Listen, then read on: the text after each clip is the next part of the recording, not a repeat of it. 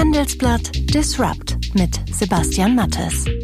Hallo und herzlich willkommen zur 31. und vorweihnachtlichen Ausgabe von Handelsblatt Disrupt, dem Podcast über neue Ideen, Disruption und die Macher der digitalen Welt. Mein Name ist Sebastian Mattes und wir melden uns wie so oft aus unserem Podcaststudio hier in Düsseldorf.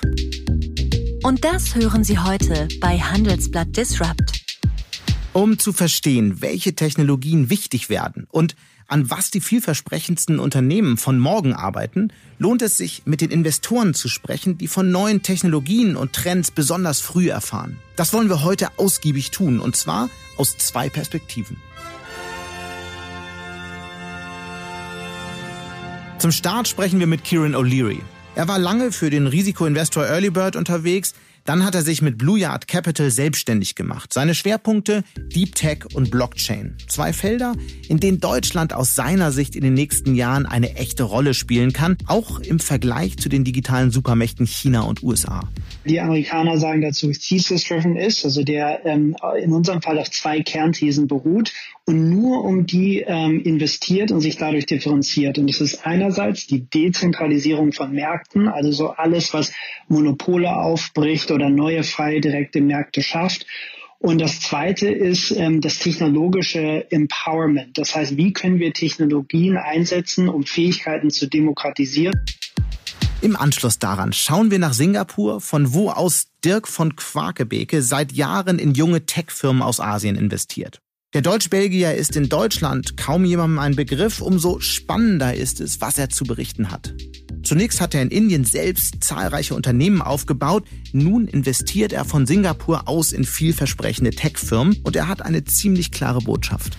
Ein Großteil der Firmen, jetzt erste Welle kommt aus China, zweite Welle kommt aus Indien, dritte Welle kommt aus Südostasien, an Firmen, die wirklich sehr aggressiv äh, nach Europa und in die USA gehen wenn es ähm, einfache Softwareprodukte sind, dann einfach ein, bei einem niedrigeren Preispunkt. Wenn es ähm, kompliziertere Software oder AI-enabled Products sind, dann eventuell mit besseren Datensätzen. Und zum Schluss schalten wir noch kurz zu meiner Kollegin Dana Heide nach Peking, die diese Woche von einer ziemlich heiklen Geschichte berichtet. Die eigentlich erfolgreichen Kooperationen zwischen chinesischen und deutschen Forschern haben immer öfter Probleme. Es liegt auch daran, dass sich das chinesische Militär zunehmend für die Forschungsergebnisse interessiert. Ja, also die Sorge hat tatsächlich schon konkrete Auswirkungen. Wir haben erfahren, dass ähm, die deutsche Forschungsgemeinschaft DFG ein geplantes China-Büro nun doch nicht eröffnen wird. Und als Grund verweist die DFG auf ähm, sich zurzeit stetig verändernde Gesetzgebung in China, also das NGO-Gesetz, ähm, aber auch die ähm, umstrittene Cybersecurity-Gesetze hier in China. Sie hören Handelsblatt Disrupt und nach einer kurzen Werbeunterbrechung sind wir zurück. Viele Anleger wollen, aber tun's nicht. Nachhaltig investieren. Das ist ein Ergebnis der aktuellen Schroders Global Investor Study unter 25.000 Teilnehmern weltweit. Der global tätige Investmentmanager Schroders wurde dieses Jahr mit dem Goldenen Bullen als Vorgesellschaft des Jahres in Deutschland ausgezeichnet und überzeugt mit einer breit aufgestellten Produktpalette und nachhaltigen, innovativen Investmentlösungen. Seit vielen Jahren investiert Kieran O'Leary in Technologiefirmen in Deutschland. Früher als Partner bei der Investmentgesellschaft Earlybird, seit vier Jahren aber auf eigene Faust mit Blue Yard Capital. Dabei ist er zu einem der gefragtesten Experten für Deep Tech und Blockchain Startups geworden, Technologiefelder, in denen Deutschland, wie er meint, echte Chancen hat. Ich habe ihn in seinem Berliner Büro angerufen, um zu erfahren, welche Unternehmen er sich gerade anschaut, auf welche Trends er setzt und was er vom nächsten Jahr erwartet. Hallo, Herr O'Leary. Hallo, freut mich, äh, hier im Podcast zu sein. Sie haben mal gesagt, dass Sie wahrscheinlich die schlechteste Ausbildung hatten, die man als Startup-Investor nur haben kann. Was ist da schiefgelaufen? ja, so einiges. Hoffentlich habe ich trotzdem äh, die, die Kurve noch gekratzt. Ähm, ich glaube, dass man als Startup-Investor eben möglichst wenig äh, Finanzwissen äh, und Engineering äh, mitbringen muss und viel Verständnis für Menschen, Technologien, Produkte, Organisationen. Und ich habe ähm, BWL studiert, eher aus Verlegenheit, äh, weil ich nicht wusste, was ich sonst machen soll. Bin dann ins Investmentbanking geraten und dann ins Private Equity. Aber äh, so Mitte, Ende 20 ähm, habe ich mich dann dafür entschieden, dass es nicht das Richtige ist und bin in die Venture-Welt gekommen, äh, durch Early Bird zuerst ähm, und habe dann so mhm. es lieben gelernt, äh, mit, mit Startups zusammenzuarbeiten. Nach fast sieben Jahren als Investor bei Earlybird sind Sie dann ja da raus und haben mit Blue Yard eine eigene Investmentgesellschaft aufgebaut. Warum kann man unter dem Dach einer renommierten Gesellschaft wie Earlybird nicht viel mehr bewegen? Ähm, das kann man äh, mit Sicherheit und äh, das ist sicherlich auch attraktiv. Ähm, aber ähm, wir sind auch äh, ein Stück weit Unternehmer und hatten eine ganz klare Vision für einen Fonds ähm, und für einen Fokus, äh, den wir einfach ähm, in der Welt sehen wollten. Mhm. Und das ging nur, indem wir unsere eigenen, äh, unsere eigene VC-Firma gestartet haben und das haben wir dann getan. Warum ging das bei Earlybird nicht? Ähm, Early Bird ist eine äh, Gesellschaft, die eben sehr groß ist, die viele verschiedene Fonds hat ähm, und dadurch natürlich andere Ziele verfolgt.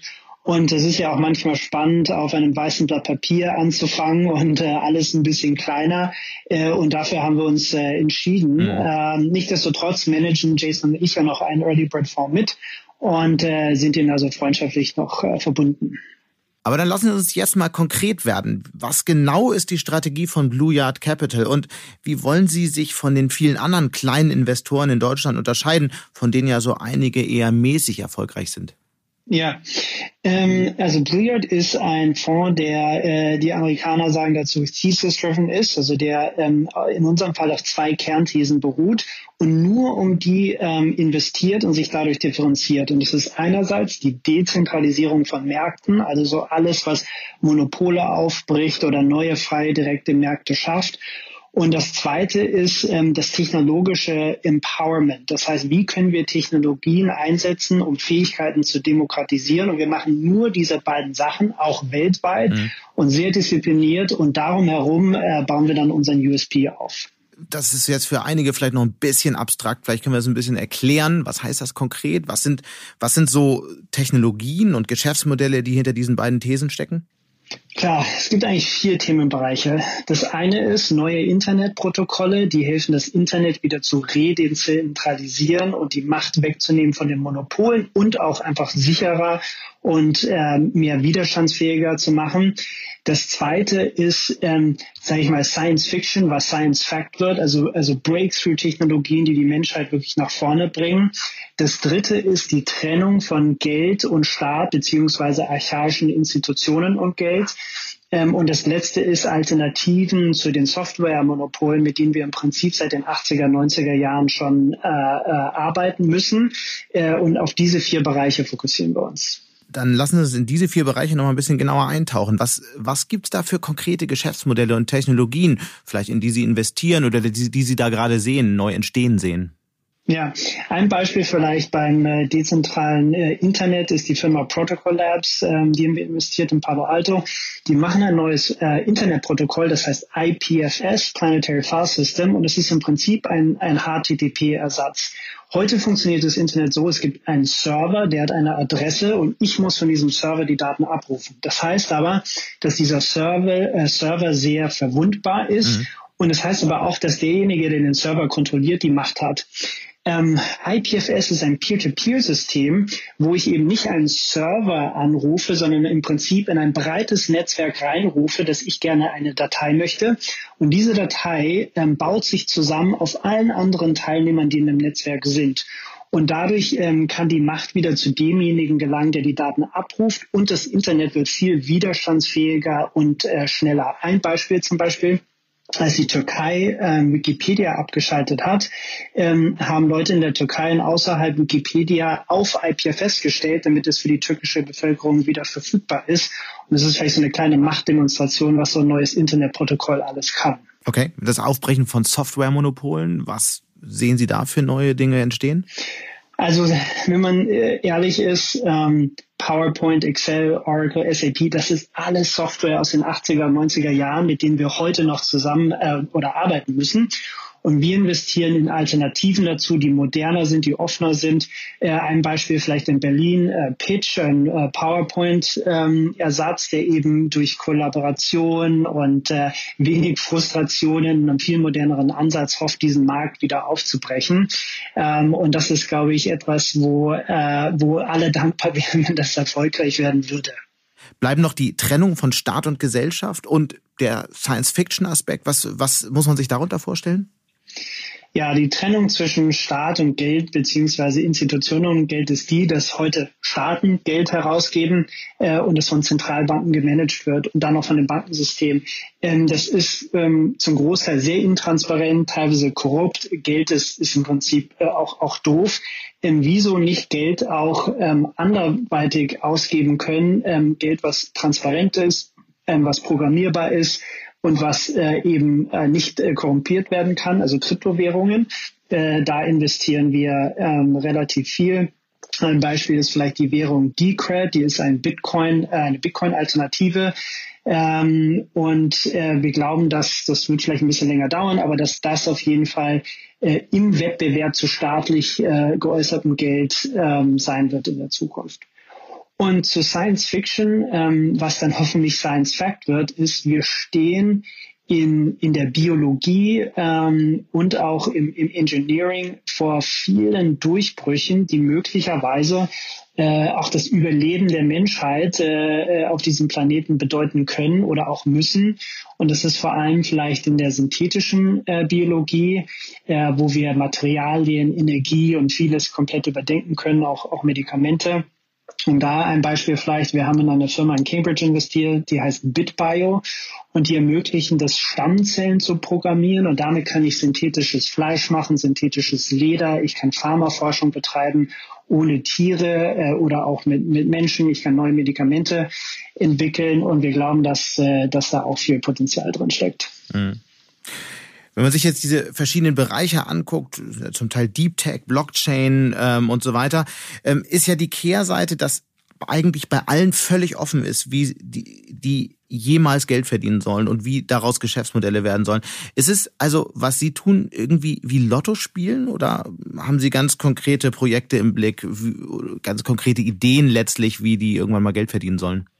Ja, also bei Lottospielen ist ja der erwartete äh, Gewinnwert negativ. Das ist bei uns äh, zurzeit nicht so und hoffentlich auch in Zukunft nicht so, sondern das sind alle Projekte, die Märkte so fundamental verändern können, dass ich, glaube ich, die Frage oft auch gar nicht stellt, ob man dann auch dafür belohnt wird. Äh, ein Beispiel äh, bei den neuen Internetprotokollen, wenn die erfolgreich werden, bietet es sich an, protokollspezifische Kryptowährungen einzuführen, bei denen wir dann auch dabei sind oder Dienstleistungen und, und Services in der synthetischen Biologie, die Firmen, an denen wir beteiligt sind, verkaufen heute schon äh, ihre Zellen, äh, Lizenzen oder haben auch äh, Revenue Shares an den, an den Pharma-Assets, die entwickelt werden. Ähm, und zum Beispiel so eine Firma wie, wie Pitch äh, in Berlin ist eine SaaS-Firma.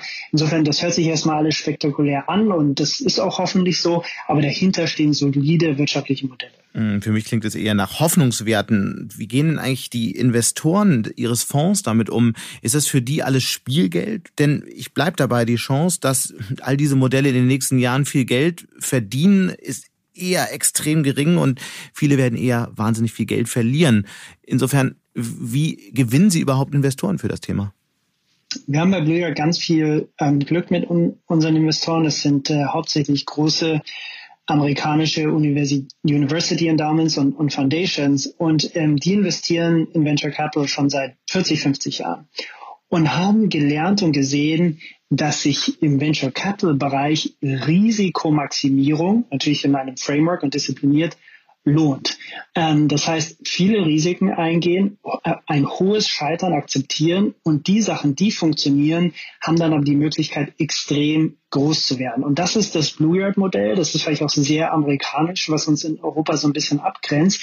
Aber es ist eben nicht Lotto spielen, sondern es ist ähm, eine Realisierung, dass ähm, in diesem Geschäft, wenn man es richtig macht, Risiko äh, belohnt wird. Und unsere Investoren äh, stehen voll dahinter und haben ja deswegen auch in den zweiten Fonds äh, alle mit investiert und äh, vertrauen uns, dass wir diese Strategie jetzt einfach in Europa anwenden. Mit was für Summen hantieren Sie da in den Fonds?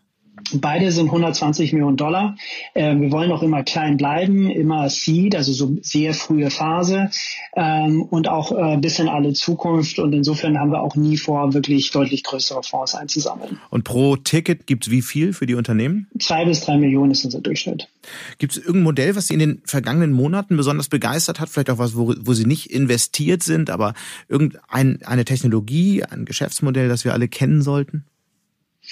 Ja, ich glaube, was wir ähm, immer mehr sehen, vor allem in Deutschland, ist, dass wir wegkommen. Das Unternehmertum ist, äh, es sind ein paar ähm, BWLer, also so Leute wie ich, die dann ein amerikanisches äh, Modell kopieren und lokal anwenden, hin zu äh, Entwicklern, äh, Biologen, Ingenieuren, die wirklich äh, äh, Breakthrough-Sachen machen und global ambitioniert äh, sind. Und wenn ich mir da einen Celonis anschaue, Pitch, Lilium, Volocopter, N26, AMSILK, da können wir jetzt eine lange Reihe durchgehen, da sehen wir, dass das Ambitionslevel in Deutschland enorm angestiegen ist und äh, da können wir uns aussuchen, äh, wo wir uns da begeistern können. Aber ähm, über die Masse hinweg äh, sehen wir halt diesen Trend und auf den setzen wir. Mhm. Aber nochmal meine Frage, gibt es so ein Modell, was, was Sie besonders begeistert hat? Ähm, also ich finde, ähm, wenn man, ähm, was für Deutschland, glaube ich, wichtig ist, ist eben das Thema, ähm, nicht den DAX 30 immer wieder zu sanieren äh, und nicht äh, den Mittelstand immer 4.0, äh, Industrie 4.0 auszurufen, sondern neue Mittelständler zu kreieren. Da freut, ich, da freut es mich sehr, dass wir zum Beispiel mit Celonis, wo wir leider in der frühen Runde, die war schon zu groß und zu, zu teuer für uns, das gönnen wir denen aber, ähm, dass hier jetzt ein Unternehmen entstanden ist äh, äh aus München von der Technischen Uni, was jetzt zweieinhalb Milliarden wert ist, was viele Arbeitsplätze schafft und äh, sowas freut uns, auch wenn wir nicht dabei sind. Und sicherlich Pitch in Berlin, was ja jetzt auch ähm, für die frühe Phase sehr erfolgreich ist und schon im Weltmarkt ähm, Adoption bekommt. Ähm, das sind Modelle, da freuen wir uns einfach, dass dieser Trendwechsel stattfindet. Vielleicht nochmal in zwei Sätzen für alle, die diese beiden Unternehmen nicht kennen. Was machen die und was ist an denen so interessant? Ja, Salonis macht Process Mining. Ähm, das heißt, als Unternehmen habe ich ganz, ganz viele Prozesse und ähm, die sorgen auch für Ineffizienzen und anderes. Und Salonis äh, analysiert das und hilft Unternehmen einfach effizienter zu werden. Und Pitch in Berlin ist im Prinzip ähm, ein Ersatz für PowerPoint. Das hört sich erstmal so klein an, aber fast die gesamte Volkswirtschaft der Welt läuft auf Folien und Spreadsheets. Das sind die zwei. Und alle sind genervt. Und alle sind genervt. Und der volkswirtschaftliche Schaden durch schlechte Präsentationen im Erstellen und im Halten ist im Milliardenbereich pro Tag. also insofern, das hört sich so klein an, ist aber eine Riesengeschichte. Okay, und was machen die Berliner dann anders? Also erstens, äh, ähnlich wie Blue Yard auch auf dem weißen Blatt Papier angefangen hat, konnten die sich auch leisten zu sagen, wie würde man denn heutzutage Präsentationssoftware machen? Ähm, äh, viel einfacher, automatisiertes Layout, modernere Tools, äh, einfachere Wege, wie man miteinander zusammenarbeiten kann, Integration von anderen Softwaren. Und das kann man sich oft nur leisten, wenn man eben von Null anfängt und nicht versucht, ein Legacy-Produkt weiterzuentwickeln. Ähm, und ähm, die Firma ist noch in der frühen Phase, aber das Feedback ist auf jeden Fall äh, sehr, sehr gut und wird auch schon viel im Silicon Valley verwendet. Wir sprechen ja hier bei Handelsblatt Disrupt oft auch über die Frage, in welchen Technologiefeldern Deutschland wirklich stark ist, vielleicht sogar einen Vorteil haben kann gegenüber den digitalen Supermächten China und den USA. Ähm, was sehen Sie da oder wird Deutschland in ein paar Jahren nur noch so eine Art Freilichtmuseum für chinesische Touristen sein? Ähm, die, die, Gefahr besteht. Ähm, und, und ich würde sogar sagen, also ich, ich bin optimistisch, da komme ich gleich dazu. Wir befinden uns in einem aktiven, ähm, deswegen weiß ich noch nicht mal, ob, ob kalter Krieg äh, ähm, äh, die richtige Wortwahl ist, ähm, in einem aktiven Krieg, Schrägstrich Kampf ähm, zwischen freien Demokratien und einem sicheren äh, Internet, wo die Daten äh, eben dem Nutzer gehören und dem äh, chinesischen Staats- und Internetmodell. Mhm. Äh, und wer das dann auch mal. Und Deutschland ähm, hat gar keine Wahl, äh, sondern muss dagegen ankämpfen. Und dann das Zweite ist eben, äh, wo wir uns in Deutschland schwer tun, ist, wir müssen halt wegkommen äh, von der Auto, von der Autoindustrie so dominiert zu werden. Und was, was heißt das Deutschland? Was, was heißt das Deutschland muss dagegen ankämpfen? Wie kann das aussehen? Also zwischen den Max-Planck-Instituten, den Fraunhofer-Instituten, den technischen Unis, der Forschungen und Entwicklung, den im DAX 30 und im Mittelstand passiert, Deutschland hat absolut die DNA zu fundamentalen technischen Innovationen. Das ist da, das kann Deutschland. Das Zweite, was äh, Deutschland kann, ist, Deutschland versteht es, Produkte für die Welt äh, zu bauen und genießt hohes Ansehen und Vertrauen. Das Dritte ist, und das versuche ich mit den Amerikanern zu erklären, die Deutschen verstehen, dass Datenhoheit und Datenschutz ein hohes Gut ist. Und das wird weltweit immer mehr an Bedeutung zunehmen. Das hat Deutschland verstanden und kann dort äh, authentisch darauf aufsetzen. Ähm, der letzte Punkt ist, Berlin wird zum Supermagneten für Talente rund um Europa und London immer weniger wegen Brexit und der politischen Situation. Und das Letzte ist, ähm, der grüne Einfluss äh, in Deutschland setzt auch einfach einen ganz anderen Spirit. Mhm. Und auf diese Faktoren, die mhm. haben wir, die hat niemand anders und auf die müssen wir setzen. Da würde ich jetzt gerne noch mal ein bisschen tiefer eintauchen, weil jetzt sind wir ja noch so ein bisschen auf dieser PowerPoint-Abstraktionsebene und ich würde gerne ähm, mal genauer verstehen, was, was heißt denn das konkret eigentlich? Deutschland kann ähm, diese Art von Produkten bauen. Welche sind denn das nun wirklich und ähm, wie könnte sowas aussehen und wo sieht man sowas heute schon? Ja, also vielleicht nehmen wir uns die Luft- und Raumfahrttechnik vor. Früher wäre man eben zu Airbus gegangen oder hätte was bei einem anderen großen Konzern gemacht. Und jetzt haben wir zum Beispiel Lilium und, und äh, Volocopter, ähm, die ja Startups sind und, und, und Venture ähm, gebackt sind, was viel interessanter und auch wahrscheinlicher zum Erfolg führt, als wenn es in einem Großkonzern passiert. Ähm, wir haben mit Amsilk und äh, CureVac zwei große Next Generation Biotech Unternehmen, die auch im Prinzip Startups waren. Ähm, und insofern äh, sieht man jetzt schon, dass das passiert, denn der Frühindikator, den wir haben, ist einfach, ähm, in unserem sogenannten Dealflow, also was sind neue Investments, die reinkommen, die wir uns mhm. anschauen der, der Prozentsatz an Biologen und Physikern und Ingenieuren, der nimmt enorm mhm. zu. Und das ist für uns ähm, sehr vielversprechend, dass die eben nicht mehr für den DAX 30 Konzern arbeiten wollen, sondern die Top 1 Prozent, wie wir ihr eigenes Startup machen. Aber passt das eigentlich zu den Zahlen, die man aktuell so lesen kann, dass ich glaube, jeder dritte Student am liebsten Beamter werden möchte? Eigentlich suchen doch die Leute mehr denn je eine sichere Beschäftigung und auf der anderen Seite gründen so wenig Menschen wie noch nie ein Unternehmen. Ähm, ich glaube, ähm, man muss auch so ein Stück weit leider anerkennen, dass Unternehmertum doch für nur einen ganz kleinen Prozentsatz der Bevölkerung ist, weltweit, auch in den USA. Aber auf die kommt es an. Und früher würde ich behaupten, würden die besten Engineering Graduates der TU München gerne für BMW äh, arbeiten äh, oder für Bosch und jetzt vielleicht lieber für äh, Lilium oder ihr eigenes ähm, Startup machen. Und das sehen wir ganz klar. Auch in den Schulen. Aber das behauptet, das sagt sich so leicht. Stimmt das? Können Sie das in irgendeiner Form belegen? Ja, wir sehen ja, dass es jetzt diese ambitionierten Breakthrough-Themen gibt und dass die finanziert werden. Und wir sehen, dass das früher nicht der Fall war. Und wir sehen es in unserem Dealflow. Äh, eine Gesamtstatistik über alle Universitäten, die haben wir natürlich nicht, aber wir sehen die Realität äh, im, im, im Alltag. Sicherlich, was Sie ansprechen, ist ein guter Punkt. Ähm, wenn man äh, über alle Studenten und Schulen hinweg schaut, es gibt eine Sache, die der Staat wirklich machen kann, ist, wir brauchen ein, ein fundamentales ähm, Rethinking, wie Bildung in Deutschland äh, funktioniert und auch in der Hinsicht, dass mehr Leute geeignet sind, Unternehmer zu werden. Also das äh, möchte ich nicht abstreiten. Sie haben jetzt so ein paar Beispiele genannt, Lilium, den Flugtaxi-Hersteller Lilium ähm, aus der Nähe von München und ein paar weitere, die, die in der Tat äh, technologische Leuchttürme sind. Aber ich habe immer noch nicht ganz verstanden, was wäre denn jetzt so ein deutscher USP? Also in welchen Feldern kann Deutschland wirklich stark sein, sich vielleicht auch behaupten gegen die großen Digitalmächte China und USA? Ähm, also ich glaube, dass wir bei Breakthrough Engineering, also wo man wirklich äh, in Richtung äh, in Schnittstelle Hardware und Software, diese Kombination, die kann Deutschland äh, immer noch ähm, sehr, sehr gut und vielleicht besser als, als äh, viele andere. Man müsste sie nur noch mal richtig äh, äh, anwenden. Ein Was ist das so Industrie 4.0 oder?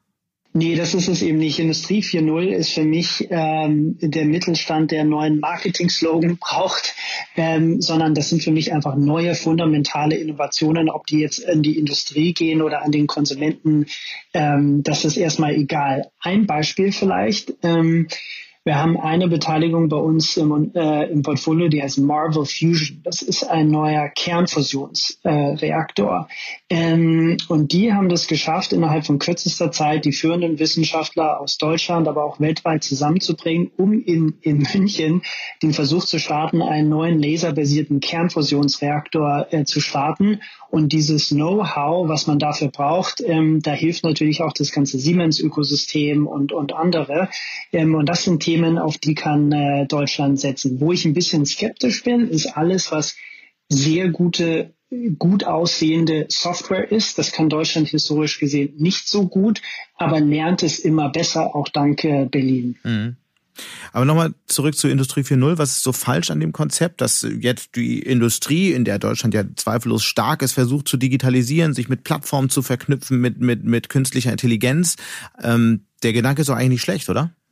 Der Gedanke ist nicht schlecht. Ähm, ich hadere mit dem Begriff immer, weil der für mich missbraucht wird, dass man so einen neuen äh, Schlachtslogan braucht, um einfach so ein bisschen zu überleben. Und was, wovon Deutschland wirklich wegkommen muss, ist, anstatt immer den DAX 30 neu zu sanieren und, und den Mittelstand äh, äh, abzugraden. Wir brauchen neue DAX 30 Unternehmen und neue Mittelstandsunternehmen. Und wenn man sich die amerikanische Volkswirtschaft anguckt, über 50 Jahre, da sieht man in regelmäßigen Zyklen, dass es eben neue Unternehmen gibt, die die Wirtschaft äh, dominieren. Und die haben wir hier. Aber ähm, ich habe ja jetzt schon ein paar genannt. Und wenn man jetzt äh, dazu nimmt, äh, so ein Team, äh, Teamviewer zum Beispiel, ein N26, äh, ein Get Your Guide, ein Flixbus, ja, also diese neuen Mittelstandsunternehmen oder, oder Large Caps, die kommen und auf die muss Deutschland setzen und nicht hoffen, dass der Mittelstand ähm, sich äh, da gesund saniert und der DAX 30, weil historisch gesehen passiert das einfach nicht. Hm. Was heißt eigentlich, Deutschland muss da drauf setzen? Ähm, also ein Beispiel ähm, ist, dass wir so, so in der Volkswirtschaft und vielleicht auch der Staat uns überlegen, ähm, auf wen setzen wir, mit wem arbeiten wir zusammen. Ähm, und etwas, was ähm, der Staat zum Beispiel schon machen kann, ist, äh, und ich, ich bin der Letzte, der nach staatlichem Geld ruft, und bei Blue haben wir auch kein staatliches Geld dabei, aber ähm, die Wahrheit vom Silicon Valley und auch Israel ist, dass der Staat da am Anfang eine ganz prägende Rolle gespielt hat.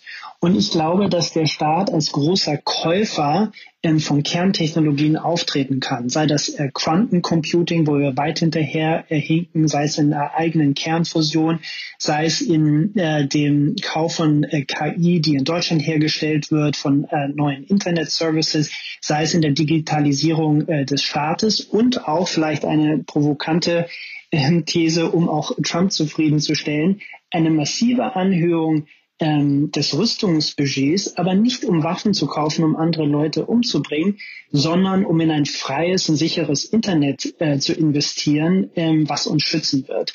Und das sind Sachen, die der Staat äh, machen kann. Das andere ist ins Steuerincentives. Wir brauchen nicht mehr Firmenwagen in Deutschland. Wir brauchen nicht mehr Parkplätze für Autos in unseren Städten. Ähm, der Staat kann massiv in, äh, in Bildung investieren. Er kann große Infrastrukturprojekte vorantreiben.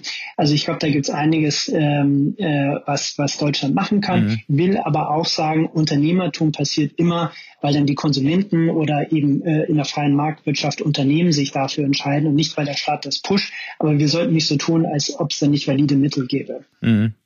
Ganz herzlichen Dank für diese Einblicke, Kieran O'Leary. Vielen Dank, hat Spaß gemacht. Und damit reisen wir einige tausend Kilometer weiter nach Osten. Genauer gesagt nach Singapur, von wo aus Dirk von Quakebeke in junge Technologiefirmen in ganz Asien investiert. Er hat mir neulich erzählt, dass wir in Deutschland schon seit einigen Jahren die technologische Entwicklung Asiens unterschätzen. Höchste Zeit also, dass wir uns mal über den Zustand der dortigen Technologiewelt austauschen, dachte ich und habe ihn in seinem Büro in Singapur angerufen. Guten Tag, Herr van Quakebeke. Schönen guten Tag. Sie sind ja seit vielen Jahren in Asien, erst als Gründer und jetzt als Investor, zuletzt in Singapur. Das ist ja für einen Deutsch-Belgier eine durchaus bemerkenswerte Karriere. Erzählen Sie uns doch mal in ein paar Sätzen, wie es dazu kam. Ja, ich hatte äh, meine Karriere angefangen in London, bin zwar in Deutschland aufgewachsen, äh, dort im Private Equity Bereich unterwegs gewesen, recht schnell auch unternehmerisch parallel aktiv gewesen und 2009 dann meine erste Firma mit ähm, 28 Jahren verkauft ähm, in Zusammenarbeit mit einem indischen Softwarehaus habe ich dann äh, 2009 aufwärts verschiedene Unternehmen in Indien und Südostasien aufgebaut ähm, und die entweder verschmelzt, verkauft, äh, aufgebaut oder in, in äh, Teilen auch äh, gefehlt. Und dann seit 2015 ähm, aktiv aus einem Fonds, den ich zusammen mit zwei anderen Partnern gegründet habe, aus Singapur heraus in Südostasien und in Indien investiert im frühphasigen Technologiebereich. Warum haben sich da, Sie sich dann im nächsten Schritt für Singapur entschieden? Äh, viele Gründe. Auf der einen Seite ist es ein fantastischer Hub, sowohl für Informationsflows, äh, bedeutet, das ist einfach ein Umschlagplatz hier, ähnlich wie London, aber wesentlich kleiner, von Informationen, von Technologietrends, von Trends in der Region, die man mitbekommt und äh, von dem von diese und einfach einfach äh, verkehrstechnisch sehr gut angebunden. Man hat hier Zugang zu äh, über einer Milliarde Leute im Umkreis von fünf Millionen äh, fünf, äh, fünf Stunden Flugzeit. Mhm. Und nun investieren Sie in äh, asiatische Startups. 450 Millionen Dollar ist Ihr Fonds groß mittlerweile, oder? Genau, das sind mittlerweile fünf äh, Einzelfonds mhm. und die investieren wir genau 400, 400 Millionen circa sind das US-Dollar. Und in was genau investieren Sie und in welcher Höhe sind normalerweise Ihre Engagements bei den Unternehmen? Ähm, das ist recht frühphasig bei uns. Also wir sagen normalerweise Seed bis A-Round und dann eventuell, wenn wir uns äh, nach oben stretchen, dann vielleicht äh, auch mal eine B-Round. Ticket Size sind, können überall von ähm, ein paar hunderttausend bis so ab zu zehn Millionen sein. Ähm, und geografisch recht viel in Indien und Südostasien, mhm. exklusive Singapur. In Singapur investieren wir weniger. Ähm, und äh, thematisch sind wir da eigentlich in vier Sektoren hauptsächlich unterwegs. Das eine ist, sind Marktplätze, also ähnlich wie Amazon oder eBay. Ja. Und die, die regionalen Führer hier. Ähm, das andere sind SaaS-Firmen, Software as a Service-Firmen äh, häufig kombiniert mit AI-Technologies und äh, das letzte sind Fintech-Firmen. Mhm. Da haben wir hauptsächlich investiert, meistens getrieben von Netzwerkeffekten, also scales at scale und becomes more defensible at scale. Das, was natürlich die meisten Investoren so sagen. Neulich haben Sie mir erzählt, dass wir äh, in Europa die technologische Entwicklung und vor allem die jungen Unternehmen in Asien nicht nur ähm, zu wenig ähm, beachten, sondern dass wir deren Entwicklung eigentlich dramatisch unterschätzen. Was unterschätzen wir da genau? Ähm, zum einen die Ambition, ähm, zum anderen glaube ich die, die technologische Aggressivität dieser Firmen, ähm, die Talente, die, die wir in Asien, äh, vor allem in Indien und, und auch aus, aus China heraus haben. das heißt, ein Großteil der Firmen, jetzt erste Welle kommt aus China, zweite Welle kommt aus Indien, dritte Welle kommt aus Südostasien, an Firmen, die wirklich sehr aggressiv äh, nach Europa und in die USA gehen. Wenn es ähm, einfache Softwareprodukte sind, dann einfach ein, bei einem niedrigeren Preispunkt. Wenn es ähm, kompliziertere Software oder AI-enabled Products sind, dann eventuell mit besseren Datensätzen, weil Privatsphäre hier nicht so wichtig ist, sondern es geht eher um Zugang. Das heißt, es ist wichtiger, Arztzugang zu haben und es ist wichtiger, Zugang zu guter ähm, Education zu haben. Aber das Beiprodukt davon ist durch die Adoption, ähm, dass die Datensätze und die Trainierung oder das Training der Algorithmen einfach äh, schneller reift als in Europa oder in den USA. Ich würde gerne noch mal ein bisschen runter von der Einzelunternehmensebene auf die Abstraktionsebene und lernen, in welchen Technologiefeldern genau sind denn Startups in Asien eigentlich besonders stark aus Ihrer Sicht? Gibt es vielleicht Felder, in denen sie stärker sind als die, die Unternehmen in Europa und äh, in den USA? Mhm.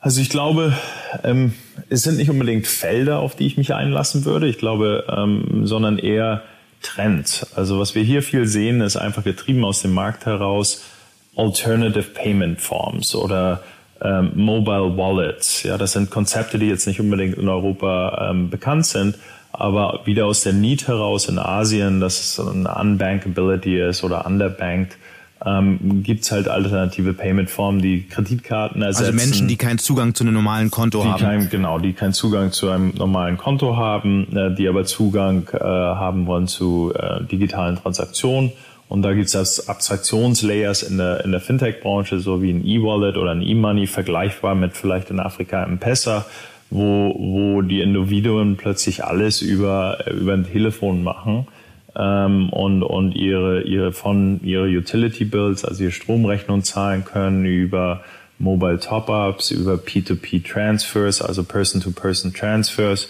ähm, und, und, und sich aber auch vielleicht ein Übertaxi bestellen können. Ja, und das alles aus derselben App heraus. Häufig haben diese Use Cases ein, wie ich das nenne, Dark Horse Use Case. Ähm, und das fängt zum Beispiel an in, in China mit WeChat. Das ist chatbasiert und dann werden da peu à peu mehr und mehr Use Cases drauf, äh, draufgelegt. Ja. Und als Beispiel auch äh, WhatsApp fängt damit jetzt in, in Indien an, ähm, äh, Payment einzuführen. Und Payment, da, das ist praktisch der lowest layer. Und dann kommen alle, alle anderen Use Cases obendrauf, E-Commerce, ähm, ja. Kann man denn sagen, dass Asien, den Eindruck habe ich aus europäischer Perspektive immer wieder, dass Asien gerade im Bereich Fintech eigentlich sehr, sehr weit ist und dass es auch daran liegt, dass die im Grunde die Länder dort ähm, eine Entwicklungsstufe überspringen. Es gibt gar nicht die große Verbreitung von Kreditkarten und, und Girokontos, was ja in, im, im Westen ein, ein wichtiger Schritt war, sondern die springen sofort in das Zeitalter des mobilen Zahlens, oder? Korrekt. Also Beispiel äh, ist meistens WeChat, ähm, was wie gesagt angefangen hat auf einem, einem Chat-Service und dann sehr schnell in Payment reingegangen ist und dieses Payment als Enablement Layer von digitalem Konsum, aber auch Point-of-Sale-Konsum gemacht hat. Das heißt, Kreditkarten gibt's nicht. Mhm. Genau. Das sieht man aber auch im Mhm, weil WeChat kennt man ja eigentlich, aber man sieht das ja mittlerweile auch im Rest von Asien. Nennen Sie doch mal so eins, zwei Unternehmen, die man kennen sollte in diesem Feld, von denen wir noch viel hören werden in den nächsten Jahren. Ähm, Beispiele, also die größeren Beispiele wären jetzt Tokopedia, äh, was das Amazon von äh, Indonesien ist. Das ist mittlerweile eine 12 Milliarden Firma. Wir sind da frühphasig Investor. Ähm, Gojek ähm, ist, ist praktisch das Über von, ähm, von, von, von Indonesien, aber wesentlich weiterentwickelt. Äh, und die sind ein, ja, die sind praktisch wirklich ein North Star oder ein Exempel für ein sehr gutes äh, Super-App-Ökosystem. Das bedeutet, da war der Breakout-Use-Case ähm, Transport, Passenger-Transport und äh, also Passagiertransport und Parcel-Transport und hat sich dann sehr schnell davon mhm. dann auch in den, in den Payment-Bereich entwickelt. Und dieser Payment war dann wirklich die die Basis und das Fundament, um alle möglichen Services drauf oben aufzubauen. Das heißt, die, da kann man jetzt seine, wie, wie gesagt, seine Utility Bills abspielen, da kann man ähm, Movie-Tickets bestellen, da kann man sich ein Uber bestellen, da kann man ähm, sich sogar irgendwie eine Massage nach Hause kommen lassen. Und die, die öffnen das immer wieder äh, auf, das Ökosystem, dass auch externe Parteien ihre Services über diese Plattform anbieten können. Und das ist ein Megatrend wirklich in ganz Südostasien, auch in Indien dass häufig mit Payment angefangen wird und dann sehr, sehr weit äh, dieser Plattformeffekt, ähnlich wie ein, man kann sich das beinahe vorstellen, wie so ein Apple App Store, ähm, aber dann tatsächlich mit Service Deliveries, Offline Payment in der App und Experiences across the board. Ja. Jetzt haben wir sehr intensiv, glaube ich, zu Recht über Fintechs gesprochen in Asien. Welche zwei Technologiefelder müssen wir denn in den nächsten Jahren noch im Auge behalten?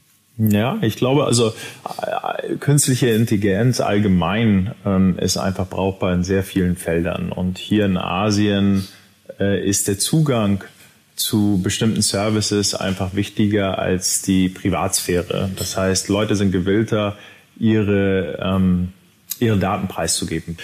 In, in Indien zum Beispiel haben wir investiert in eine Firma, die nennt sich Mfine. Ähm, in Expertenkreisen nennen wir das eine Art Cloud Hospital. Was bedeutet das genau?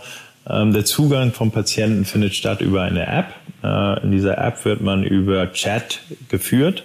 Auf der anderen Seite sitzt aber kein echter Arzt, sondern ein Avatararzt. Dieser Avatararzt ist getraint auf äh, Millionen von Datensätzen ähm, bezüglich Diagnostik und Symptom, Symptomerkennung. Ähm, das heißt, mit 99% Accuracy, also wirklich bis sehr, sehr spät im Funnel, in dem Gespräch, äh, wird, wird das Gespräch geführt auf der anderen Seite von meinem Avatararzt. Und nur wirklich beim letzten Prozent, wenn es darum geht, die letzten zwei, drei Prozent zu erkennen und Symptome zu erkennen, kommt ein richtiger Arzt ins Spiel. Das ähm, bringt eine mega Effizienz in den Prozess auf dem einen, aber auch eine Accuracy und auch äh, ganz wichtig, neue Erkenntnisse in der Medizin über verschiedene Felder und verschiedene Patienten. Und welche Länder sind eigentlich die spannendsten? Sie haben ein bisschen über Indien gesprochen, man hört viel über Indonesien. Also welche Länder schauen Sie sich in Asien am meisten an? Ähm, Indien, schon zwei erwähnt, Indien und Indonesien und dann letztlich äh, Vietnam. Äh, seit einem Jahr schauen wir uns auch also äh, Upper Asia oder North Asia an, Pakistan und, und Bangladesch. Äh, spannend Indonesien einfach aus dem Grund heraus, weil viel über viel Hebel kommt halt über die Anzahl der Konsumer in einem Markt auf der einen Seite, zum anderen viel über äh, GDP per capita und Wachstumsraten, sind also alles sehr schnell wachsende Märkte. Das ist das eine. Das andere ist, ähm, Indien ist ein Export an Talenten, ein Exportmarkt an Talenten, äh, was sich auch widerspiegelt in, in, in den Softwareprodukten, die vor dort mittlerweile gebaut werden und dann exportiert werden in die Welt. Das heißt, letztes Jahr alleine äh, sind zwei, zwei, zwei Softwareunternehmen, die die Milliardengrenze überschritten haben. Das sind äh, Firmen, die beide in den letzten fünf Jahren gegründet wurden dort und Software in die USA exportieren. Und welches Land ist das spannendste nach China? Indien. Weil? Ja, also Indien äh, ist am spannendsten einfach, weil ähm, es weniger MeToo-Modelle sind, also weniger Kopien, sondern wirkliche Originale, die mittlerweile aus Indien hervorkommen. Nummer eins. Und äh, Nummer zwei, die Kreativität wesentlich höher ist, ähm, aber dann auch die, die Ability, das umzusetzen. Das heißt, technisches Talent ist wirklich ähm, available und, und, und äh, äh, das ist äh, in Südostasien nicht immer der Fall. Mhm. Und es gibt natürlich vor allem einen großen Markt in Indien. Ganz herzlichen Dank für diese Einblicke und äh, noch einen schönen Abend, muss ich sagen, in Singapur, richtig? Vielen, vielen Dank. Gleichfalls danke, danke, dass Sie mich eingeladen haben. Wir bleiben in Asien und schalten nun zu meiner Kollegin Dana Heide nach Peking, die nach vielen Berichten über die Proteste in Hongkong diese Woche ein ganz anderes Thema beleuchtet hat, nämlich die zunehmenden Probleme deutsch-chinesischer Forschungsprojekte. Hallo Dana. Hallo Sebastian. Was genau ist denn das Problem mit den deutsch-chinesischen Forschungskooperationen? Ja, da gibt es eine ganze Reihe von Problemen. Ähm, eine, eine Sache, die äh, die Forschungsinstitute, die deutschen Forschungsinstitute immer wieder nennen, ist, ähm, dass es große Bürokratiehürden gibt, die zugenommen haben. Ähm, das größte Problem ist aber, dass die Kommunistische Partei Chinas äh, wohl immer mehr Einfluss nimmt. Also ein äh, Forscher sprach von einer Reideologisierung der Forschung hier. Das hat zur Folge, dass Zulassungsverfahren nicht eingehalten werden, die Verwertung von äh, Forschungsergebnissen unklar ist und es gibt eben auch nach wie vor ähm, Befürchtungen, dass äh, Know-how unkontrolliert hier abfließt. Und wie äußert sich das genau, diese Reideologisierung? Genau, das ist halt eben zum einen einmal, dass ähm, die Partei stärker Einfluss nimmt auf die Inhalte der Forschung, mhm. also was an was geforscht wird und auch stärker Einfluss äh, darauf nimmt, ähm, eben äh, ja für was dies, für was diese ähm, Ergebnisse ähm, dann verwendet äh, werden und das ist auch ein Problem für die Forschungsinstitute. Du sprachst ja schon von dem Know-how-Abfluss. Es gibt ja vor allem auch die Sorge vor der Weitergabe von Informationen ans chinesische Militär. Wie kommt es denn zu diesen Ängsten und welche Folgen hat das? Genau, das hat ähm, ein äh, Forschungsinstitut, beziehungsweise ein, ein, ein australischer Think Tank aufgedeckt, äh, das, der sich schon seit längerem damit beschäftigt. Ähm, das Australian Strategic, Strategic um, Policy Institute ähm, hat aufgedeckt, dass es da ähm, starke Verbindungen zwischen ähm, Militär und ziviler Forschung ähm, gibt. Und das ist eben ein Problem, weil wenn äh, Forschungsinstitute mit deutschen Forschungsinstituten zusammenarbeiten, also chinesische mit deutschen zusammenarbeiten, dann ähm, muss man damit rechnen oder muss man befürchten, dass ähm, diese Ergebnisse dann eben dem chinesischen Militär zur Verfügung äh, gestellt werden. Und das äh, daran hat Deutschland kein Interesse. Also es gibt äh, und das hat auch die äh, Forschungsministerin ähm, betont oder das Forschungsministerium hat es betont, dass die ähm, das Wert darauf gelegt wird, dass es dass es eine klare Trennung zwischen ziviler und militärischer Forschung gibt. Und das ist hier eben nicht immer gegeben. Und damit ist das Thema ja auch das Thema der, der, der Probleme der deutsch-chinesischen Kooperation ja auch bei der Bundesregierung angekommen. Wie reagieren denn die deutschen Forscher darauf und was hört man so aus der Politik? Ja, die Forscher befinden sich in einem Dilemma. Die wollen auf der anderen, auf der einen Seite wollen sie eben ähm, auch mit China kooperieren. China hat in vielen Bereichen stark aufgeholt in der Forschung, liegt zum Beispiel bei den Publikationen ähm, auf Spitzenplätzen, ähm, äh, bei wissenschaftlichen Publikationen und auch bei, den, äh, bei der Zahl der Patentanmeldung hat China stark aufgeholt. Also die wollen gerne kooperieren und wünschen sich deshalb ähm, auch von der deutschen Politik Unterstützung, dass sich ähm, äh, ja, dass darauf eingewirkt wird, dass sich China an internationale Regeln hält, was ähm, Forschungskooperationen angeht. Und ähm, ja, da hat, da gab es auch schon Gespräche ähm, zwischen äh, der Forschungsministerin der, der, äh, auf deutscher Seite und dem Forschungsminister auf chinesischer Seite. Und die Bundesregierung hat da versprochen, dran zu bleiben. Und gleichzeitig gibt es ja die ersten Folgen. Erste Forschungsinstitute stoppen Aktivitäten in China, richtig? Ja, also die Sorge hat tatsächlich schon konkrete Auswirkungen. Wir haben erfahren, dass ähm, die deutsche Forschungsgemeinschaft DFG ein geplantes China-Büro nun doch nicht eröffnen wird. Und als Grund verweist die DFG auf ähm, sich zurzeit stetig verändernde Gesetzgebung in China, also das NGO-Gesetz, ähm, aber auch die ähm, umstrittene Cybersecurity-Gesetze hier in China. Warum ist das eigentlich relevant? Warum müssen wir über dieses Thema überhaupt sprechen? Könnte man solche Kooperationen nicht einfach einstellen, wenn es jetzt schon hakt? Nee, eben aus den genannten Gründen kann man das nicht äh, oder will man das nicht machen. Also China ist ein wichtiger, ähm, sehr, sehr wichtiger ähm, Forschungspartner geworden. Also hier gibt es viele, ähm, auch es wird auch immer wieder von den Forschern, mit denen wir gesprochen haben, wurde auch immer wieder gesagt, dass die Forschungsinfrastruktur hier einfach auch sehr gut ist. Also die technische Ausstattung zum Beispiel sehr gut ist und auch die äh, Wissenschaftler hier sehr gut ausgebildet sind, die chinesischen. Also man will da gerne weiter zusammenarbeiten und im Sinne der, des wissenschaftlichen Fortschritts ist das ja auch erstrebenswert, dass man, ähm, dass man gemeinsam ähm, an Projekten arbeitet. Aber eben, äh, es müssen, und das wird auch immer wieder gesagt, es müssen Regeln eingehalten werden in dieser Zusammenarbeit. Dana, ganz herzlichen Dank. Vielen Dank. Und das war es dann auch schon wieder mit Handelsblatt Disrupt. An dieser Stelle noch ein kurzer Hinweis auf die neue Handelsblatt Disrupt LinkedIn-Gruppe, in der Sie, liebe Hörerinnen und Hörer, sich austauschen und kennenlernen können. Suchen Sie in den LinkedIn-Gruppen einfach nach Handelsblatt Disrupt.